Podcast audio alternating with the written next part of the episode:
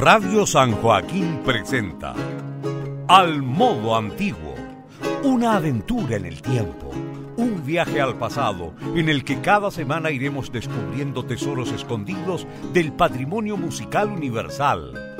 Al modo antiguo es un lugar de encuentro y difusión de la escena chilena en torno a la práctica de música medieval, renacentista, barroco europeo y latinoamericano. Conduce Enrique Vasconcelos.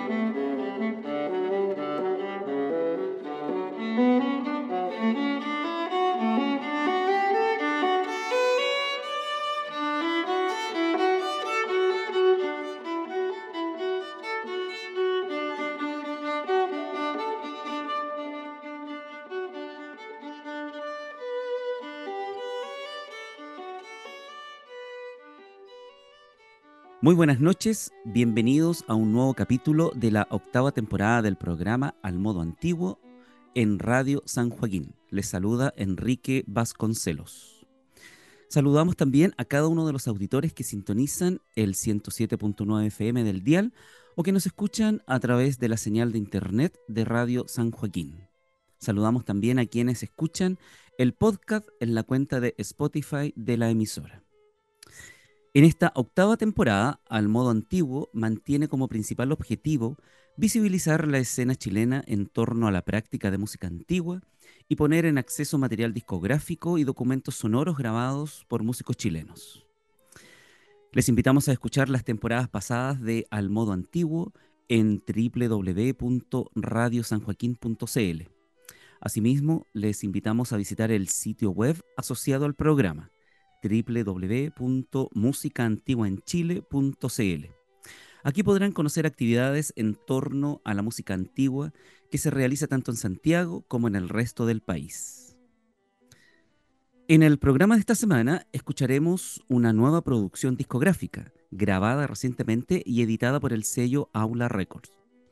Me refiero al disco Bach Cello Suite BWB 1007-1012 que en un CD doble contiene el integral de la suite para cello de Juan Sebastián Bach, interpretadas en viola por el músico chileno Cristóbal Giesen, a quien saludamos y damos la bienvenida a este capítulo de Al Modo Antiguo. ¿Qué tal, Cristóbal? ¿Cómo estás?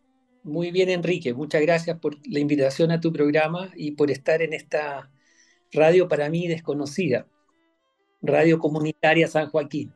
Sí, es una radio comunitaria que tiene un gran valor eh, en la difusión de música chilena.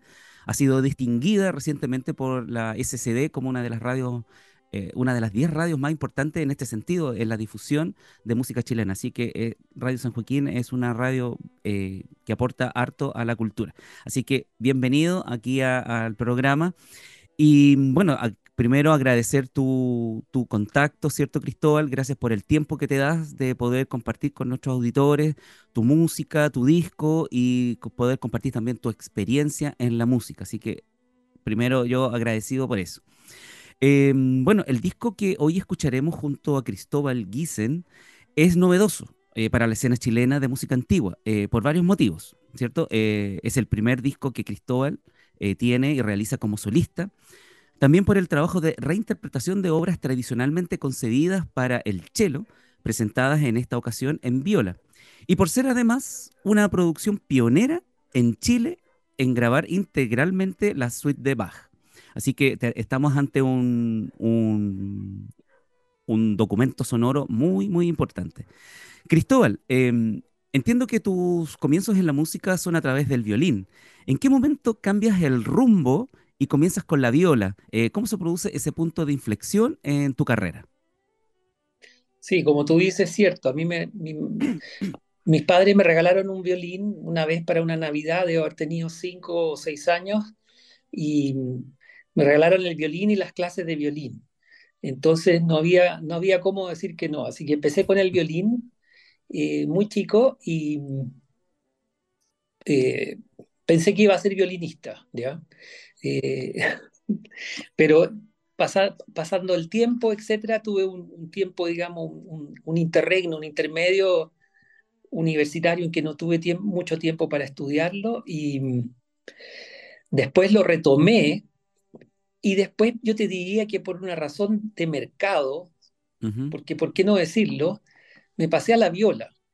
Eh, a mediados de los años 80 eh, yo tenía la, la, gana de seguir mi, mi, profesión en Europa, específicamente en Alemania, y me di cuenta que una audición para ganar un puesto de violista era relativamente más fácil que una audición para ganar un puesto de violinista, porque violinista en esa época podían presentarse 120, 130 violinistas y viola eran 50 o 60.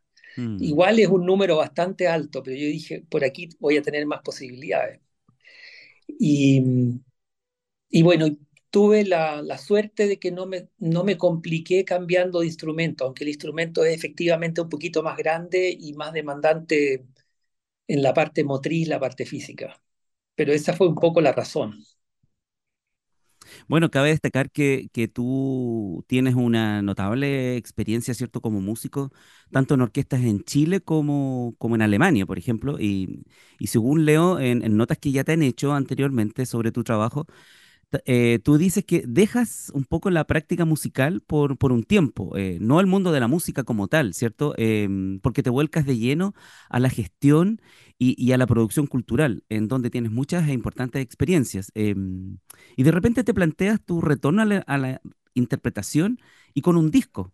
Eh, ¿Cuáles son las motivaciones que, hacen posible tu retorno a la práctica musical activa y, y cómo has enfrentado este proceso? Bueno, eh, la gestión, eh, la gestión de conciertos, porque yo realmente lo que me, me dediqué y lo empecé a hacer en, en, Hamburgo era organizar conciertos, ¿ya? Claro. Eh, bien, bien específico. Eh, no tengo idea de organizar una exposición de pintura o cosas así, y tampoco lo intentaría. se va tornando bastante demandante a, a medida que tú vas progresando y en el sentido de abarcando eh, mayores cantidades de músicos, más salas, qué sé yo.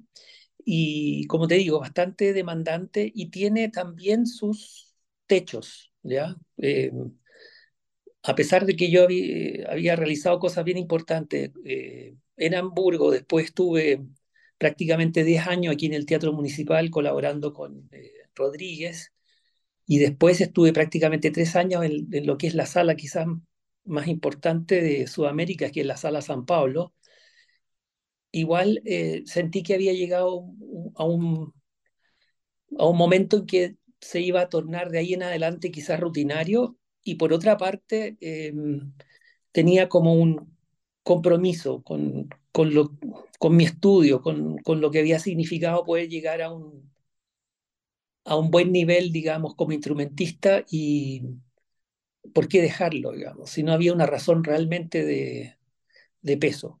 Y también influyó mucho que, bueno, yo tuve la suerte de tener nacer en una familia de, de, una gran artista como era mi mamá y, mi padre que era un gran apoyador del, del arte. Entonces, de alguna manera dije, no, eh, tengo que retomar ese, ese camino.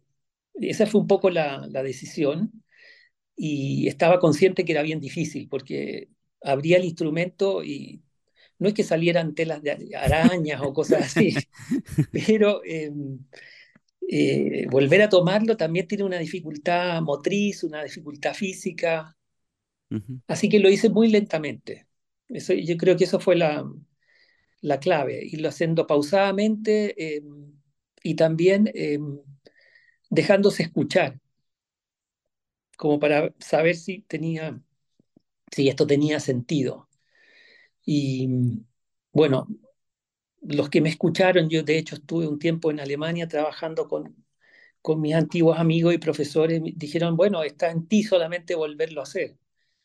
Eh, en ese momento yo no estaba viviendo en, en Chile, estábamos viviendo en Brasil y, y tenía mucha tranquilidad para, para, para volver a retomarlo. Entonces, ahí pensé que como estaba solo, era, lo indicado era tomar obras que están escritas para un instrumento, ¿te fijas? Claro. Y en ese sentido llegué naturalmente a Bach, porque estas suites están, están, eh, fueron transcritas muchísimos años después de que fueron redescubiertas, para, no solo para la viola, sino que se tocan en guitarra, se tocan en acordeón, en arpa, Claro, porque es como- prácticamente como un, un tratado metodológico para un instrumento solo, que originalmente fue el, el violonchelo. Claro, ciertamente. Entonces, sí. Además, estas suites, por lo menos las tres primeras, eh, se estudian, o por lo menos en mi época estaban en el plan de estudio de, de, digamos, de, de las universidades chilenas. Entonces, algo tenía, de, tenía recuerdo de, de estas suites, Ah, claro. pero solamente de las primeras tres. Mm. Ya tú ya mencionas a Juan Sebastián Bach. eh, ¿cuán responsable es Juan Sebastián Bach de este retorno a la música? ¿Qué significa para ti la obra de Juan Sebastián Bach? Bueno, eh, yo diría que primero es un músico universal, ¿ya?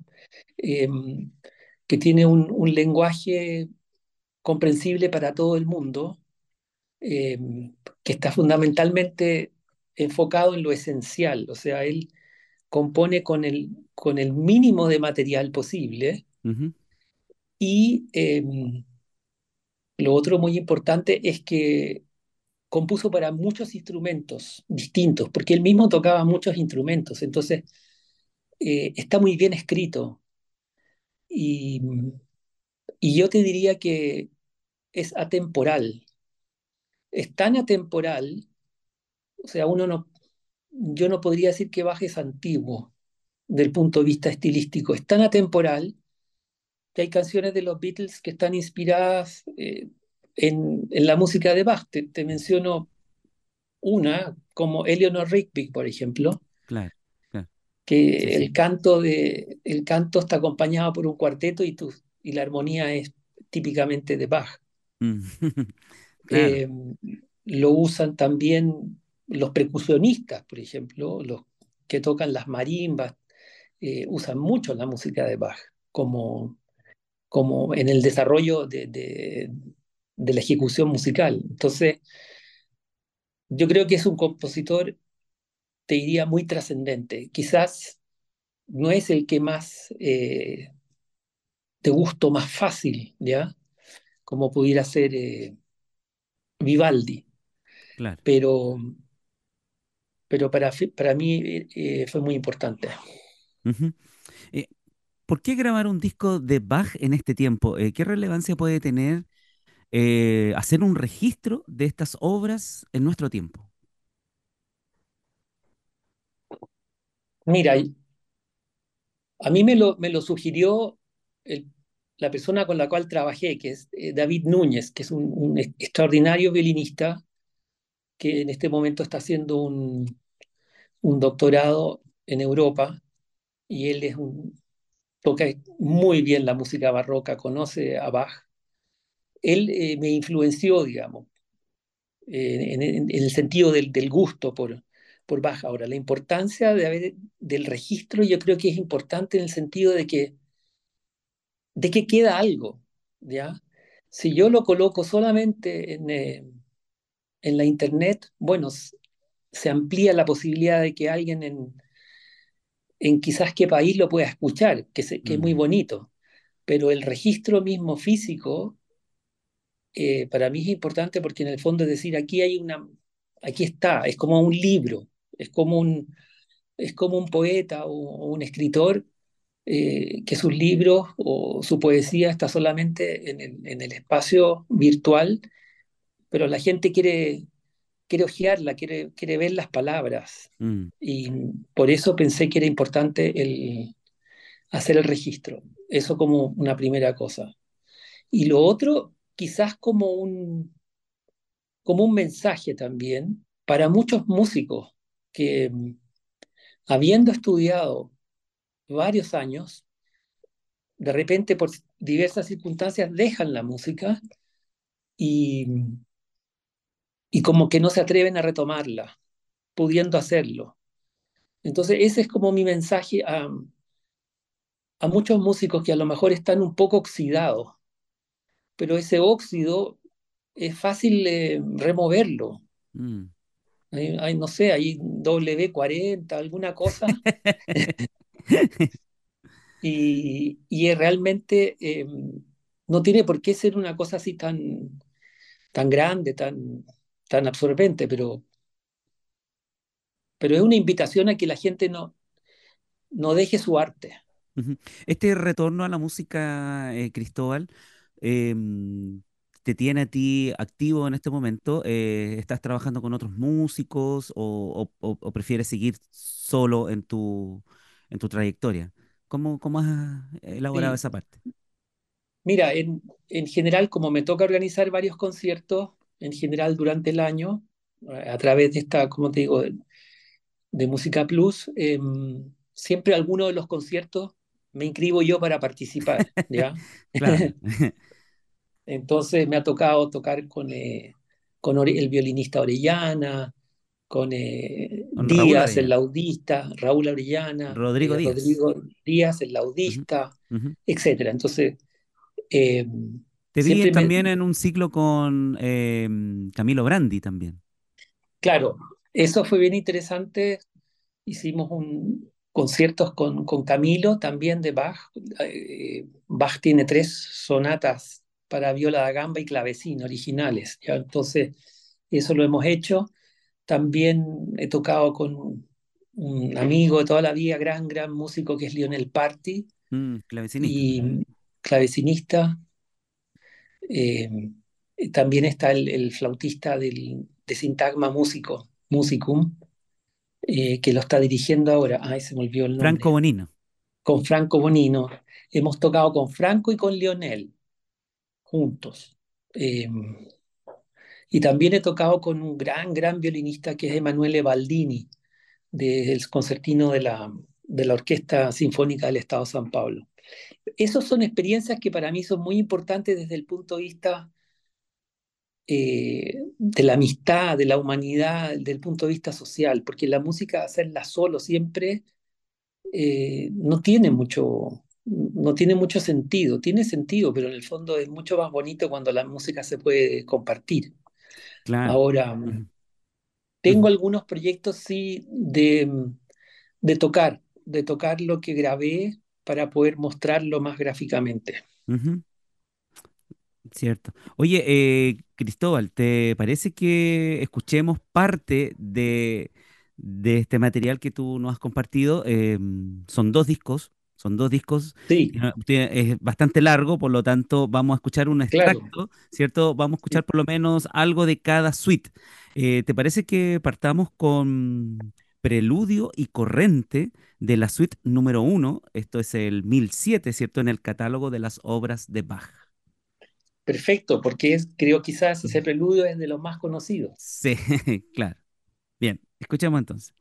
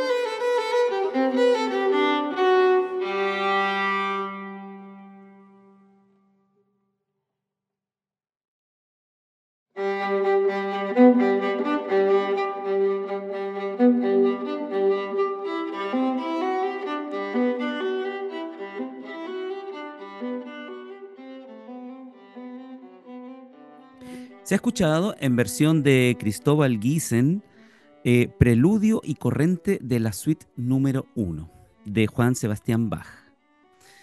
Recordamos a nuestros auditores que en el programa de esta semana estamos junto a Cristóbal Giesen, intérprete en viola, que nos presenta su reciente grabación Bach Cello Suite BWB 1007-1012, editado recientemente también por Aula Records. Bueno, Aula Records ya es, creo que es el cuarto eh, título con música antigua, así es que Aula Records también se está abriendo un espacio en, dentro de la música docta nacional, pero también está abriendo, cierto, ahí una línea de música antigua y sin temor a equivocarme, creo que tú eres ya el cuarto título ¿cierto? Em, en este catálogo de música antigua de Aula Records. Así es que felicitaciones por este, esta alianza con, con el sello Aula Records. sí. Eh, Cristóbal, em, este es tu primer disco como solista. Em, me imagino las reflexiones en torno a qué obras grabar, eh, si hacer un disco monográfico, una antología con varios compositores, no sé. Eh, ¿Cómo llegas a decidir por la integral de la suite de cello de Juan Sebastián Bach? Bueno, yo te diría que también por una razón, primero era un desafío grande eh, abordarlas todas y como te lo mencioné al principio, normalmente se estudian las primeras tres y la cuarta suite pasa a ser como una, un punto de inflexión, como una bisagra. Eh, me dio la impresión de que si la cuarta tú la puedes resolver, técnicamente y estilísticamente puedes pasar a la quinta y a la sexta, que ya son de una dimensión eh, bastante más, más, más grande, son más largas, son, son más, de alguna manera, un mensaje musical más trascendente. ¿ya? Eh, si se pudiera hacer un paralelo, es como la sonata de, de Beethoven, en que las últimas tres ya pasas a un pasas a una dimensión mucho más profunda, más grande. Entonces, bueno, por eso si uno podía, eh, si yo pude tocar eh, la cuarta y dije, bueno, puedo tocar la quinta y la sexta, lo voy a intentar. Eso, eso como desafío personal. Lo otro era que coincidió con el tiempo de la pandemia, donde evidentemente juntarse para ensayar era prácticamente imposible, pero estando solo, eso era, era, era mucho más fácil, era cosa de, de, establecer, de establecerse una rutina de trabajo y ser disciplinado para poder abordarlo. Así que yo creo que esa fue esa condición, en este caso a mí me ayudó mucho. Mm, y también poder tener la, el apoyo, el soporte de, de, este amigo eh, de David Núñez, que estaba siempre disponible, aunque, estaba fuera de, Chile, pero en ese momento no era lo mismo que si hubiera estado en Chile. Así que claro, claro. Claro. Em, qué interesante este periodo de la, de la pandemia que a muchos músicos los llevó a, trabajar en solitario y muchos tuvieron muy buenos resultados. Bueno, vemos, vemos tu caso, ¿cierto? Tu caso que, que, que la pandemia significó volver a la música y también a la, a grabar y a grabar tu primer disco. Y curiosamente, una de las características que yo decía al comienzo de este, de este material es que eres el primer músico chileno en grabar estas obras, el integral de la suite de Bach. Em, ¿Qué significado tiene para ti eh, ser, ser este pionero a nivel nacional? Bueno, primero quise, quise realmente saber si era cierto o no, porque no quería meter la pata. Entonces, em, hablé con algunos hijos de grandes chelistas que están, que están vivos aún, o sea, Marcelo Loewe, hijo de Hans Loewe, un gran chelista, pensé que él lo podía haber grabado, eh, Edgar Fischer, que es chelista, que fue hijo de un gran violista, que es Soltan Fischer, también pregunté, em, y a Roberto Díaz, que es un extraordinario violista chileno que, que nació en Estados Unidos, él es de, de, de una, tiene un nivel mundial, y me dijo, no, no, no, no se ha hecho. Entonces, eh, ahí ya sentí que estaba haciendo algo que iba a tener alguna trascendencia, ¿ya? Que iba a tener alguna importancia, porque uno al principio, eh, no sé, quizás es, como modesto o, muy humilde, pensando en que esto quizás cómo irá, cómo irá a resultar y, y si irá a ser aceptado, y si otros otros no lo han hecho, ¿por qué lo voy a hacer yo? Etcétera. Pero eh, me, me, di cuenta que habiéndolo logrado, ya era algo sumamente importante. Y lo otro es que mm, ahora le estoy tomando el peso en el fondo a lo que hice. El hecho claro. que tú me estés que tú me estés entrevistando pa, para mí es algo bien, bien notable, ¿ya? Eh, que lo haya hecho también, eh, lo hayan hecho de la, de, de, la radio de la Universidad de Chile, eh, como que ha causado un, un interés que pensé, nunca pensé que iba, que iba a estar. Lo mismo uh -huh. las notas periodísticas de, de, de los diarios, etcétera. Claro, qué bien. Bueno, felicitaciones por ese, por esos logros, ¿cierto? Que, que, a veces uno no lo espera, pero están, están y están viniendo, bueno, y es, es parte del fruto de, de un trabajo, de, de, un trabajo hermoso, ¿cierto? Que estamos escuchando y que te invito a, a que sigamos eh, compartiendo parte de, de, este mm, material. Lamentablemente no podemos escuchar toda la obra, o si no se nos iría no. todo el programa en el disco, pero y vamos, ya vamos a invitar a los auditores a, a que si desean escuchar las obras completas, dónde y cómo pueden hacerlo. Pero vamos a escuchar otra selección de, de, este disco, ¿cierto? Y escucharemos de la suite número 2, ¿cierto? En el catálogo de las obras de Bach, en la 1008, eh, vamos a escuchar eh, Minuet 1 y Minuet 2. Y también, seguido de eso, Giga, ambas obras, ¿cierto? De la suite número 2 para cello de Juan Sebastián Bach, en la interpretación de Cristóbal Giesen en viola.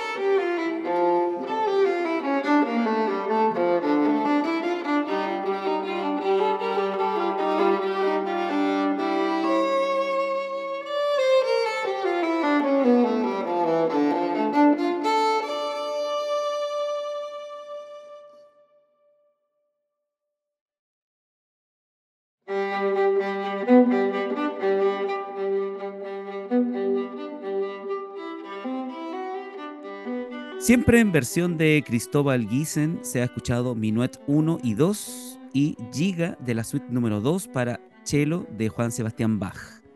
En el programa de esta semana conversamos junto a Cristóbal Giesen, intérprete en viola, que nos presenta su primer disco editado por Aula Records. Es un disco doble que contiene la suite de cello de Juan Sebastián Bach en interesantes versiones en viola.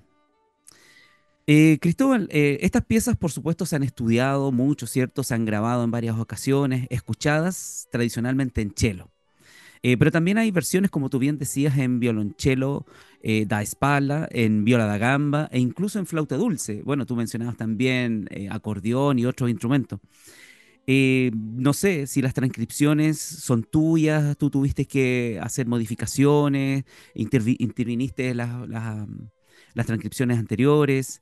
Eh, hay que adaptarlas mucho al, este traspaso del violonchelo a la viola. Eh, hay mucho cambio, eh, cambios de cuerda, de digitaciones. No sé, pienso por ejemplo en los fraseos, en, la retórica, en las articulaciones. Cuéntanos un poco cómo es ese traspaso de, de, violonchelo a viola. Mira, muy, muy interesante tu, tu pregunta que voy a tratar de responder la forma más, más gráfica posible, digamos. Eh, de partida, del punto de vista armónico, no es tan difícil porque estoy en octava bajo el, sobre el cello, ¿ya? Entonces prácticamente no, no hay que hacer, ni, no hay ningún cambio del punto de vista armónico ni nada. Entonces, en ese sentido, la, eh, no, es, no es difícil. Eh, la dificultad comienza en lo que es lo que es la ejecución misma, desde ya, em, para mí, desde el punto de vista, yo te diría, físico-motriz. Si tú, el cello está sentado, toca sentado normalmente, y, todo el accionar de su, de su arco, por ejemplo, es em, en forma vertical, prácticamente vertical. Está, él está relativamente plácido sentado. En cambio, cuando tú pasas esto a la viola, eh, la acción ya no es tan plácida porque no es tan vertical, sino que tiende a ser, perdón, ya no es mm. tan horizontal, sí, sí. eso es lo que quería decir que era horizontal, sino que pasa a ser más vertical, ¿ya? Y al ser más vertical hay una serie de cosas que se complican, que se complican. Específicamente eh, cuando tú tienes que hacer acordes, ¿ya? Acordes, que significan dos, tres, hasta cuatro notas simultáneas, como son en la zarabanda de, por ejemplo, la suite 6.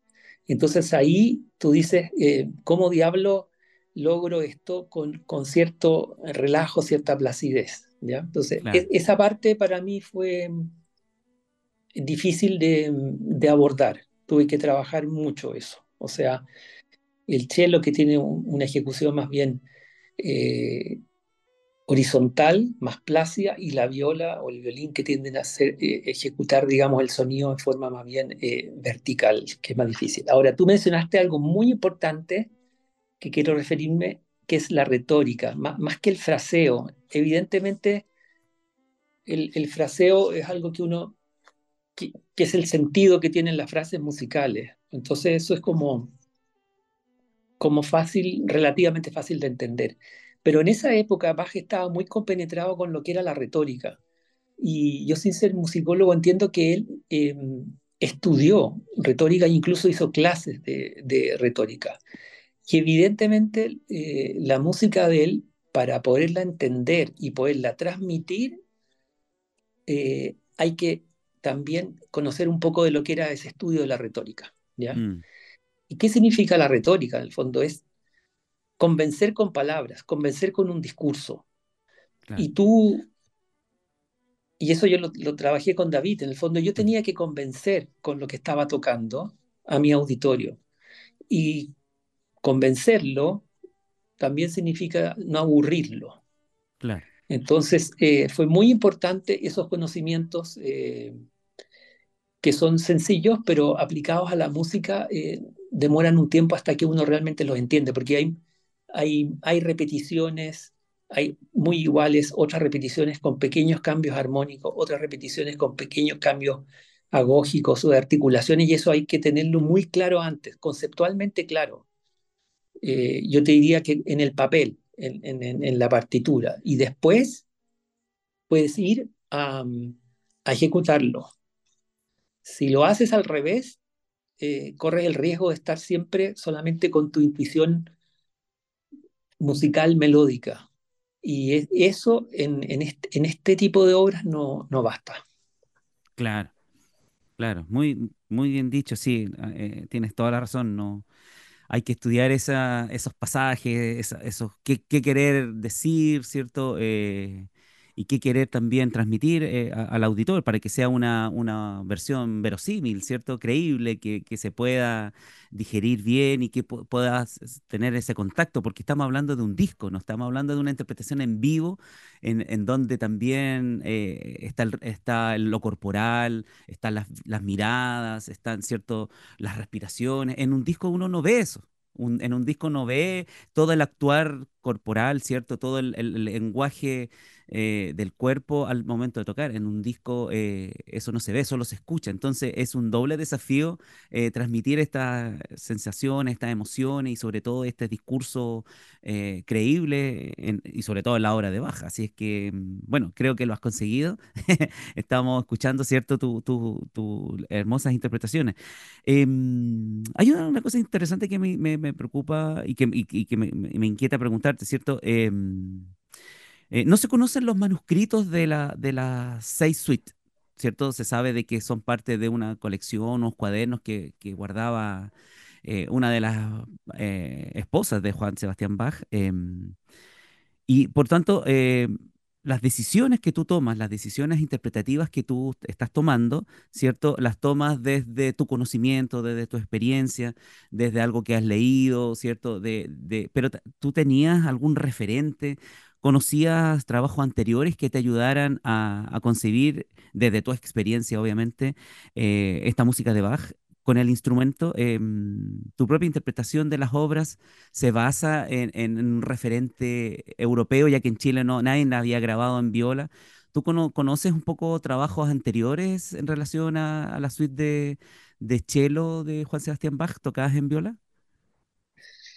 Bueno, tú tienes eh, mucha razón, porque el, manuscrito, o sea, lo que supuestamente habría escrito Bach, no, no existe no se encontró, ¿ya?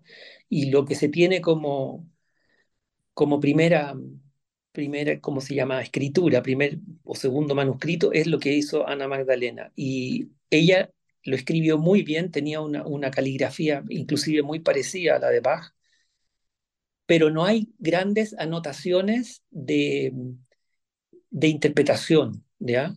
Está, está todo, están todas las notas puestas muy lindas con la pluma, y arriba ella hace algunas observaciones que son como suertes de ligados, eh, como algunas ondulaciones que uno a la larga las puede ir entendiendo, ¿ya? Pero no hay, eh, no hay indicación de, ah, eh, ¿cómo se llama? Agógica, o sea, tampoco hay indicación, o sea, si es más fuerte, menos fuerte, si es más rápido o menos rápido. Entonces mm. ahí para poder ir resolviendo eso, tú tienes necesariamente que estudiar, tienes que, tienes que pesquisar, digamos. Eh, un, alemán, eh, en qué tiempo se, se, debe interpretar. ¿Por qué mm. una courant, por ejemplo, tiene que ser más rápida? Lo que, lo que, lo que escucho, acabamos de escuchar, ¿te fijas? Em, toda esa parte hay que investigarla, hay que conocerla. ¿Por qué están los títulos en, en francés y no están, podría, podría haberlos puesto en, en, italiano o los podría haber puesto en alemán? ¿Te fijas? Bueno, Bach en esa época estaba trabajando en una corte alemana, la corte de Köthen, donde había un, un eh, príncipe que se, llamaba Leopoldo, él era aficionado a la viola da gamba, pero toda la corte estaba moldeada eh, desde el punto de vista cultural y artístico a lo que se hacía en Francia. Entonces, de hecho, a pesar de que estaban en Köthen, que es un condado chiquitito alemán, se hablaba francés, ¿ya? Entonces, em, eso tenía una influencia importante. Y de hecho, Bach conservó esos nombres, entonces em, era una, otra fuente de, de, de conocimiento. Mm. Bueno, es parte del, del trabajo eh, históricamente informado que hace un músico que está relacionado con, la- con las músicas llamadas antiguas, ¿cierto? Em, Sí. por lo tanto, tú también tuviste que, a pesar de no ser, como dijiste, no ser musicólogo, el, el, el actual músico que hace este tipo de repertorio está investigando mucho, está leyendo, se está instruyendo y sobre todo está mm, para poder realizar una interpretación informada y, no una interpretación más, ¿cierto?, moderna, que lejos de estos, de estos principios o de estos criterios historicistas, ¿cierto?, estos criterios históricos, eh, y sobre todo en Juan Sebastián Bach, que es, que es uno de los grandes maestros del barroco. Entonces, em, sin duda tú, tú también tuviste que hacer ahí un trabajo un trabajo musicológico, ¿cierto? Y también eh, eh, buscar las distintas maneras en estilo para producir este, este trabajo. Sí, eh, efectivamente, yo me fijé ahí en dos, eh, dos padrones que eran como, usando una palabra que está de moda hoy día, bordes, que fueron para mí, di- digamos, el rayado de cancha eh, de mi interpretación. Eh, ¿querés que te lo te cuentes ahora o quieres ir a una Bueno, sí, audición? sí. Bueno, Bueno, sí. para mí, eh, bueno, estas suites eh, fueron redescubiertas por Casals, ¿ya? Que las, que las El recibió. chelista, claro. Claro, de su padre se encontraron con, con un editor que lo había, que lo había hecho, parece que el padre lo descubrió, se lo pasó a Casals niño y él las, las comenzó a estudiar. Prácticamente estuvo, antes de presentarla en público pasaron al- creo que entre 25 o 30 años, hasta que él dijo, las voy a tocar. Y él fue el de los pioneros de empezar a presentar estas eh, suites en público, porque habían desaparecido prácticamente de, de- de- de la vía musical eh, con auditorio. Entonces, cuando aparece, es, el periodo, es un periodo romántico. Entonces, las interpretaciones de las suites tienden a ser eh, muy influenciadas por el periodo romántico, ¿ya? De cómo se tocaba. Por ejemplo, gran sonido, eh, gran diferenciación sonora, vibratos, etcétera, ¿ya? Que era como el periodo romántico. Yo dije, por ahí no, por ahí no voy a ir. No puedo competir con el cello, con, con, con una viola que es muchísimo más chiquitita. eh, eh, no, lo, no lo voy a poder resolver, no tengo la fuerza para, hacer, para tocar así. Entonces me fui a escuchar eh, un gran intérprete que hace como una, una, una, interpretación historicista, pero también con mucho de personal, que es Bilsma. mm, Bilsma, ujú, el, eh, el holandés, Claro. Extraordinario intérprete que falleció hace un par de años y, y me encantó su interpretación, ¿ya? Porque era una interpretación más relajada, más natural, más sin, sin querer hacer algo inédito, sino que como de alguna manera leyendo algo en forma más natural, tocando algo en forma más natural. claro. Eh, entonces, él, él eh, me influenció mucho y tuve la oportunidad de, de oír personalmente, digamos, de verlo a Peter Wispelbey, eh, otro holandés, que hace, hace tanto música antigua como música romántica y moderna, y la, verlo tocar me, también me impresionó mucho, en el sentido de que las dificultades tenían que ir acompañadas de, de la respiración, eh, de una ejecución armónica, eh, pausada, un poco también distinto a esta, a esta cosa de, de, ejecutar con mucha fuerza, con mucho mm. sonido, con mucho vigor. Claro. Sí, bueno, eso se nota también en el, en el trabajo discográfico realizado por ti, ¿cierto? Por el sello también Aula Records. ¿Y qué te parece, bueno, si a propósito de este sonido, eh, escuchamos otra de otra selección, ¿cierto? De, de la suite número 3, en este caso, las 1009 en el catálogo de las obras de Bach.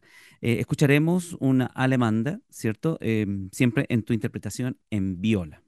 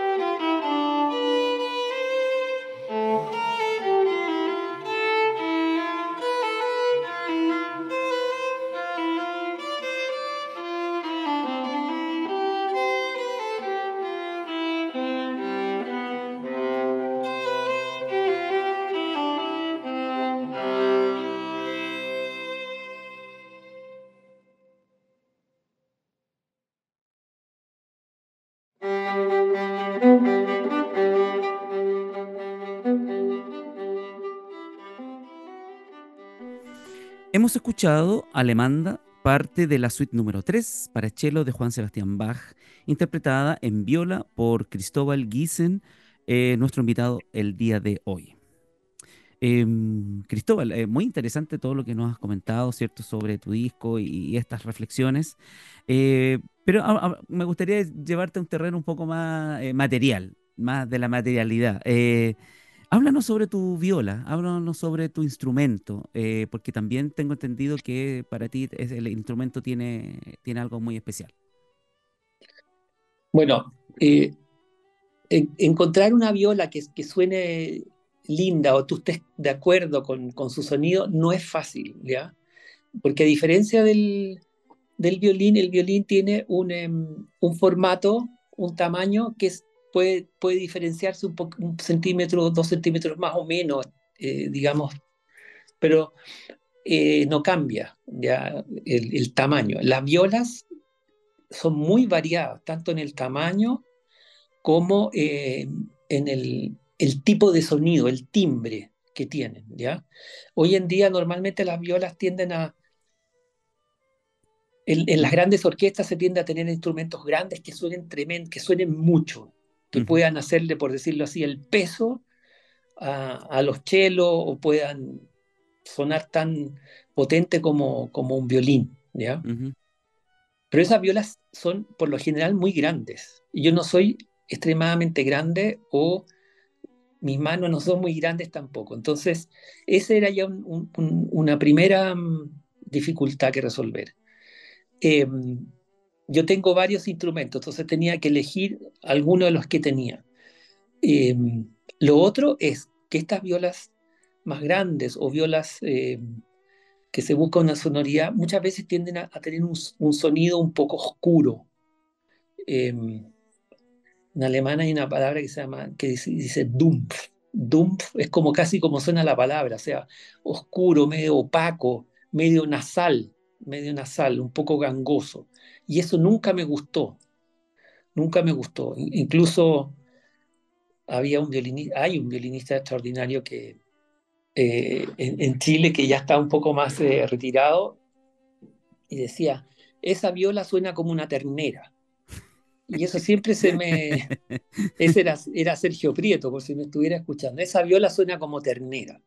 Bueno, y eso se me grabó hace como 30 años. Y dije, no quiero que mi viola suene como una ternera. Bueno, resultado fue que me mandé a hacer, a pesar de que yo tenía un par para elegir, dije, no, voy a, me mandé a hacer una en, eh, en Brasil, en San Paulo, con un, un gran eh, luthier eh, brasilero que estudió en Cremona y, y, hace instrumentos muy bonitos. Entonces yo le pedí una, una viola que fuera, que fuera con un sonido más claro, más brillante, que en el fondo fuese como una especie de violín que tenía una cuerda más.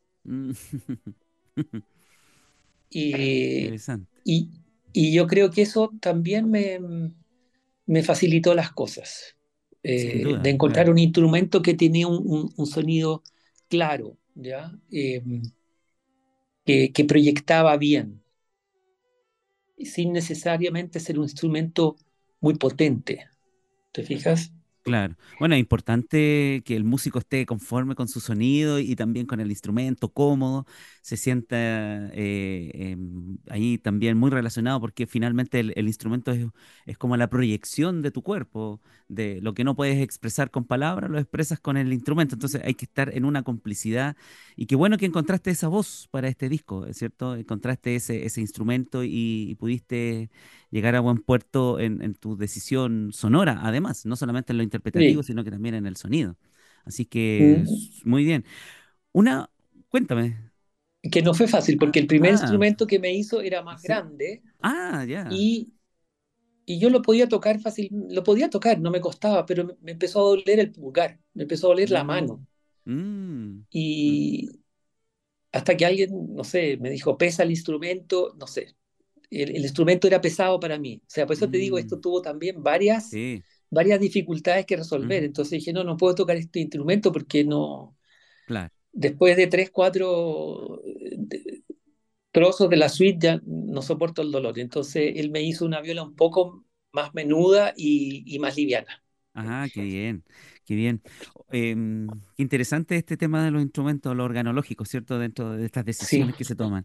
Em, Cristóbal, em, es un disco doble, el, el tuyo, ¿cierto? Este primer disco como solista, ya que contiene el integral, ¿cierto? De la suite eh, para cello.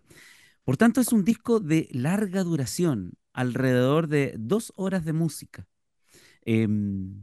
¿Tienes alguna sugerencia para su escucha? Eh, Sí, quizás una suite sí. diaria. Eh, ¿qué recomendarías al público interesado para que se aproxime a tus interpretaciones? Yo les recomendaría que un día en que estén tranquilos, por decir algo, el día sábado, después de una- un, un- un almuerzo con una rica copa de vino, tenderse en el sofá o en, o en el sillón y escuchar solamente una suite, Una. La que, la que, la que le tinque. Ni, tampoco hacer, tampoco ir de la uno así a la, a las 6 como metodológicamente, sino que la que le tinque nomás. ya. Una diaria. Y es, O una cada fin de semana. de, Bach decía que cuando, se- que se, cuando se domina, dominaban esta suite, entonces tú tenías que eh, tocar una diaria y el día domingo descansar. mm. Tal como lo hizo el Señor en la creación. Sí. Siguiendo Y por eso serían, por eso serían seis. Y, y, la, y, y eventualmente la más fácil es la primera, ¿ya? Que se- sería el día lunes. Pero yo les recomendaba a mis amigos que están acostumbrados ahora a escuchar cosas, no siempre con discos, sino Spotify, y escuchan un ratito y ya después se aburren, ujú, que estén en, que estén en, en- en esa situación Claro. de, de De disfrutar confort. del, de confort, sí. Sí, mire, qué bien. Bueno, eh, a propósito de eso, eh, escuchemos eh, la parte de la suite número 4 para cello de Juan Sebastián Bach. Y en esta ocasión escucharemos Burré uno y 2, siempre en la interpretación de nuestro invitado eh, Cristóbal Giesen.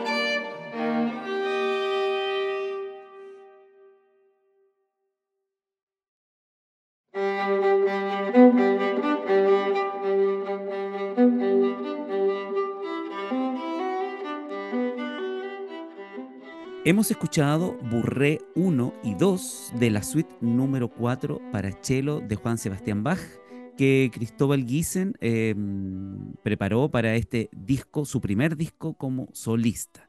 Entonces recordamos a nuestros auditores que hoy estamos escuchando parte de este primer material de Cristóbal Giesen, interpretando siempre en viola eh, obras, em, la suite para cello de Juan Sebastián Bach, el integral de la suite, ¿cierto? Esto fue un disco editado eh, por Aula Records. Em, bueno, tú ya nos hablabas, Cristóbal, sobre esta apuesta del disco físico, ¿cierto? Y de que también eh, hay, un, hay unas versiones o hay un soporte digital. Eh, cuéntanos un poco sobre esta, lo digital, ¿dónde podemos encontrar el disco? Me imagino que en las principales plataformas, ¿cierto? Claro, sí, lo digital fue porque todo, toda la gente me comentaba, me preguntaba dónde va a estar, porque hay poca gente que conserve eh, CDs, o son pocos los que, o sea, toca CDs o, o mesa, o son pocos los que se lo compran. Entonces, eso fue una parte importante a, considerar en el, con Aula Records de entrada, en el, contrato con ellos, que era instalar esto en, eh, en, las plataformas. Entonces, bueno, de partida está en YouTube, está en em, Spotify, está en Deezer, que es otra plataforma, está también en em, Apple Music y, no sé si hay otras, esas son las que recuerdo. ¿Qué son las principales? Sí, sí. ¿Y, se ubican directamente con tu nombre, Exactamente. ya. Eso, eso es, es notable porque tú digitas el nombre y aparece inmediatamente la carátula em, con el contenido. Qué bien. Eh, ¿tienes pensado presentaciones, eh, fechas de lanzamiento, conciertos eh, para hacer circular este disco?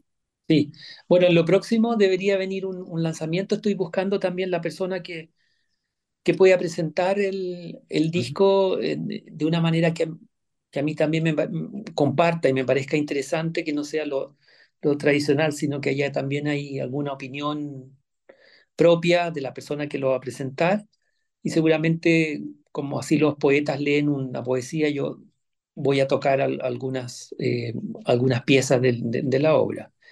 y, ahí me gustaría poder eh, repartir el, el, disco físico. Eso debería ser de aquí a final de año de todas maneras.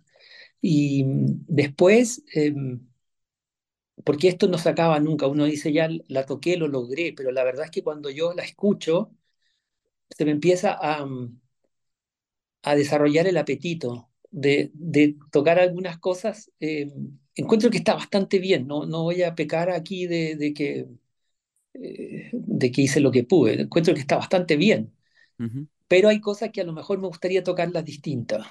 Y mm, con mayor énfasis o qué sé yo. Entonces, eh, la, la, idea es el próximo, durante el, el próximo año irlas, poderlas tocar todas en público pero también quiero hacerlo junto con, con otros músicos. Creo que es muy pesado eh, hacer un recital con todas las suites. Fuera que para mí es muy pesado interpretarlas, por lo menos se hacen en dos, se hacen en dos recitales. Creo que se podía, podría combinar con otro, con otro colega, otro, otro instrumentista. Claro, sería interesante, ¿cierto? Compartir esto en... Sí, y, me, y, me, interesa mucho poder hacerlo en, en regiones. Ah, bueno, eso hay, eh, hay que gestionarlo y tú para eso eres experto. Eh, eres un experto gestionando conciertos, así que es difícil gestionarse a sí mismo, ¿no? Porque tú gestionas para otros músicos, pero gestionarte tu propia carrera. Mira, eh, lo estoy empezando a aprender. Qué bien. Ahí tienes a veces ciertas discusiones entre el productor, el, gestor y el músico, ¿cierto? discutes un poco contigo mismo ahí, llegando a buenos acuerdos. Bien. Eh, sigamos escuchando, Cristóbal, eh, parte también de este disco. Eh, vamos en la suite número 5, ¿cierto? En la suite número 5. Y acá vamos a escuchar el preludio, el preludio de esta suite. Bien, Escuchemos entonces eh, a Cristóbal Giesen en la suite número 5, específicamente en Preludio.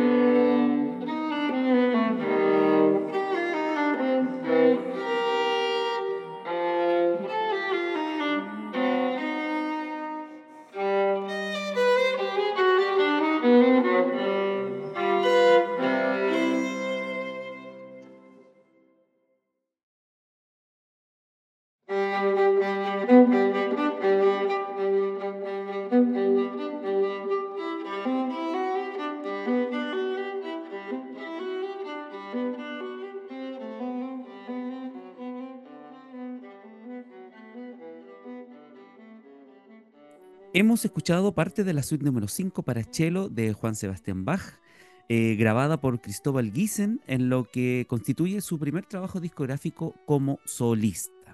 Hemos escuchado preludio de esta suite número 5.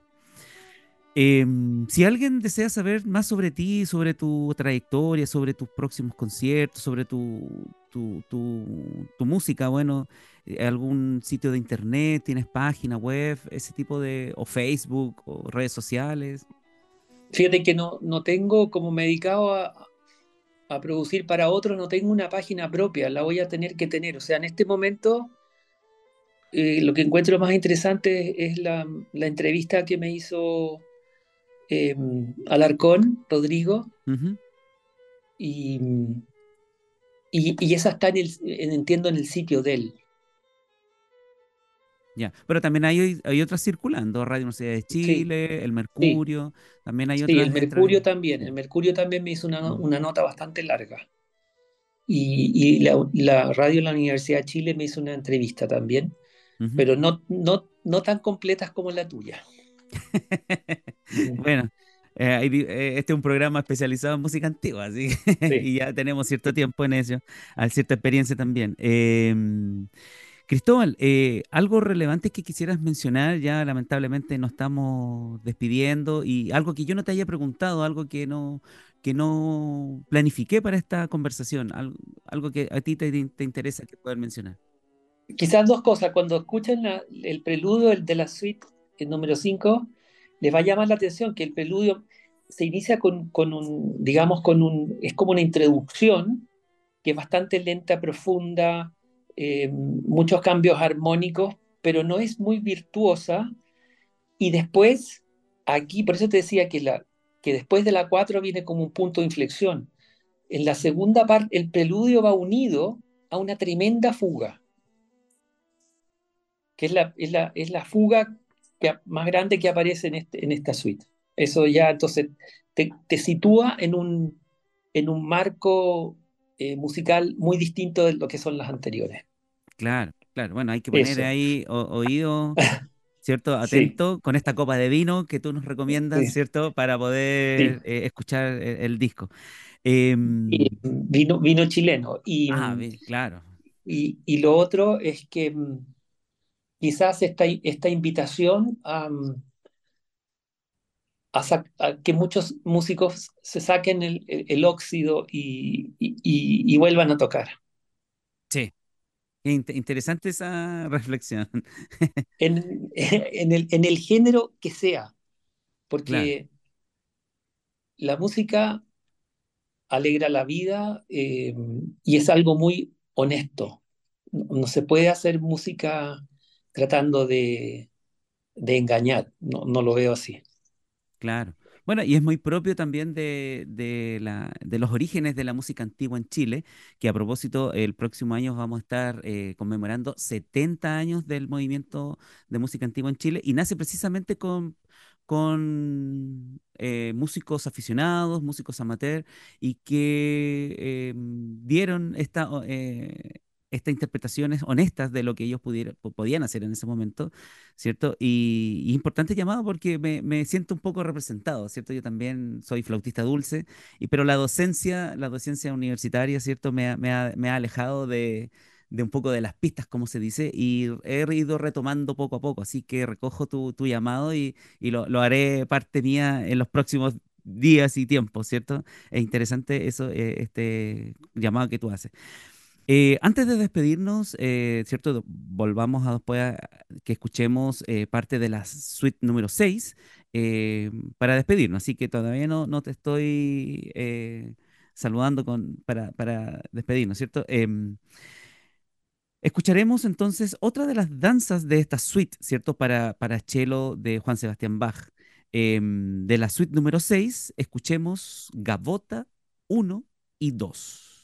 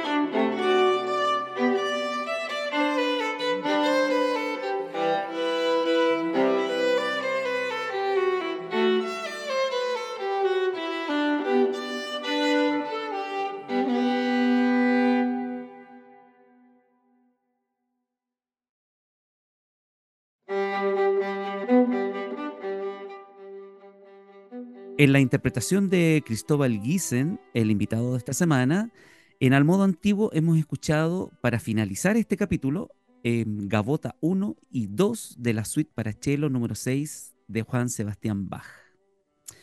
Hemos llegado al final de nuestro programa, Cristóbal, eh, y quiero agradecerte por tu participación, por tu buena disposición, ¿cierto? Por comentarnos sobre este disco. Eh, así que muchas, muchas gracias y deseándote eh, todo el éxito en su circulación, en la difusión de este material que sin duda em, va, a dar que mucho que hablar. Ya tú, tú mismo has dicho que te has sorprendido por el, el, impacto que ha tenido y, y, y, cómo no, si eres el primer chileno en grabarlas integral. Eh, estás haciendo este llamado a reencontrarse con la música práctica, eh, todos estos músicos que, han, que, de alguna otra manera han dejado cierto esa vida eh, musical activa y también ser parte de, este catálogo de Aula Records, también es importante, ¿cierto? Es un logro gran importante en tu carrera. Así es que, mm, nada, desearte lo mejor en, el, en, el, la circulación de tu material. Muchísimas gracias, Enrique. Em, te agradezco mucho por la, la entrevista tan, tan informada, tan, tan bien preparada, que, me permitió también eh, expresarme muy, muy libremente y, en distintos aspectos. Muchas gracias y, cuenta conmigo para, para lo que necesites en este marco. Muchas gracias, Cristóbal. Muy buenas noches.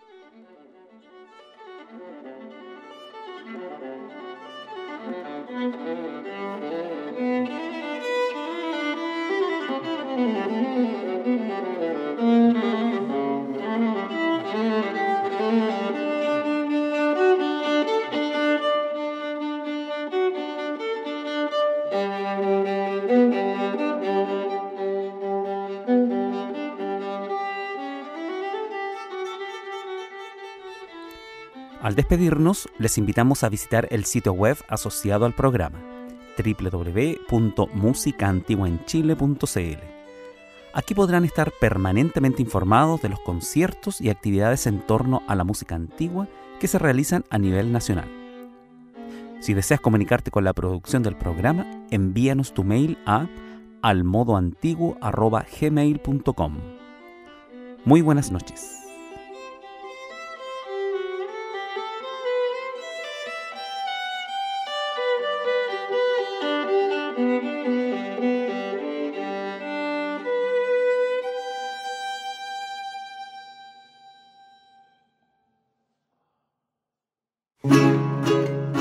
Esta aventura en el tiempo termina aquí, pero la invitación queda para reencontrarnos al modo antiguo junto a Enrique Vasconcelos. Hasta la próxima semana y recuerda escuchar y compartir este podcast en radiosanjoaquín.cl.